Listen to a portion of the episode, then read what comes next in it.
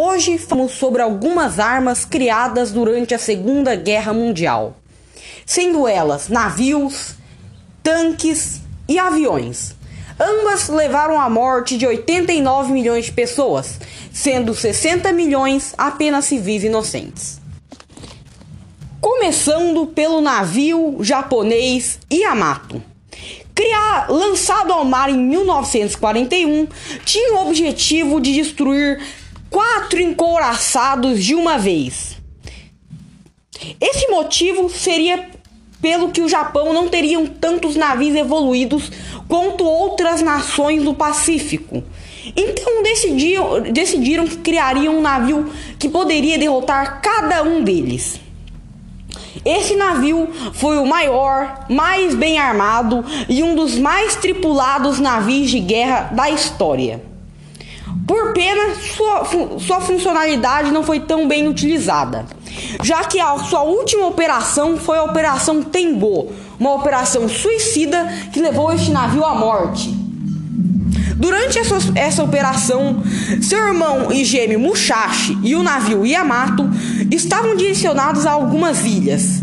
Durante a viagem, foram atacados por porta-aviões americanos.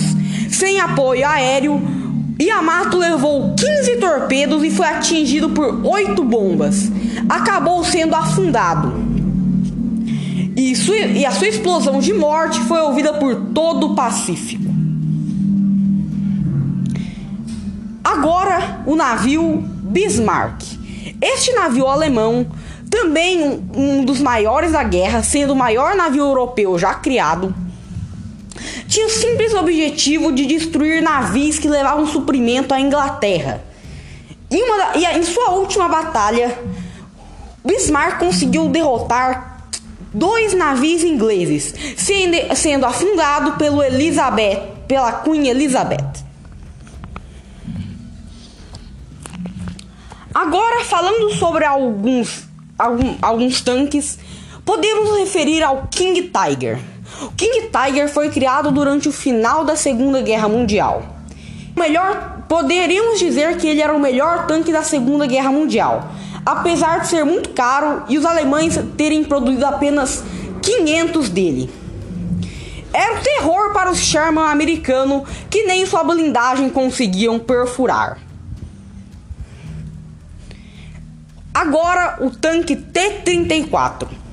O tanque T-34 foi uma surpresa para as tropas alemãs, que apesar de ter falado para os russos que não os atacariam, em 1942 começaram a os, começaram a os atacar. Ata Desculpa, a os atacar. Os época não, não tinham tantos tanques, tantos tanques evoluídos e acabaram sendo parados pelo T-34, um tanque russo desconhecido na época. Há uma história de que na, no segundo dia de invasão, o T-34 conseguiu atravessar 10 quilômetros da linha inimiga, sem ser perfurado nenhuma vez. Depois disso, um Panzer III conseguiu perfurar sua blindagem. Agora, falando sobre algumas artilharias, vou me referir ao Grande Gustav, uma artilharia alemã que poderia atirar dois projéteis, um de 9 toneladas e um, e um outro de 8 toneladas. Também não foi muito utilizado, além de ser muito pesado e, e tinha que ser levado por dois trens, acabou sendo quase capturado muito rapidamente Antes da sua captura, eles tiveram que o destruir. Uma de suas histórias seria que uma de suas operações ele, ter, ele teria que destruir um bunker de munições, um bunker de munições que estava dentro de uma montanha. Com apenas uma rajada de uma bala de 9 toneladas, o Grant Gustav conseguiu perfurar toda a terra da montanha e os 10 metros de concreto do bunker. Este também tinha um irmão gêmeo que não lembro o nome neste momento. Agora falando sobre um período da Segunda Guerra Mundial, onde dois grandes caças se encontraram, eu poderia me referir à Batalha da Grã-Bretanha, onde a Alemanha, tentando invadir a Inglaterra, começou grandes ofensivas de bombardeiros contra Londres e, todas, e todo o seu país. Durante esse período, os melhores caças eram da Luftwaffe, a força aérea alemã, que possuía o Messerschmitt.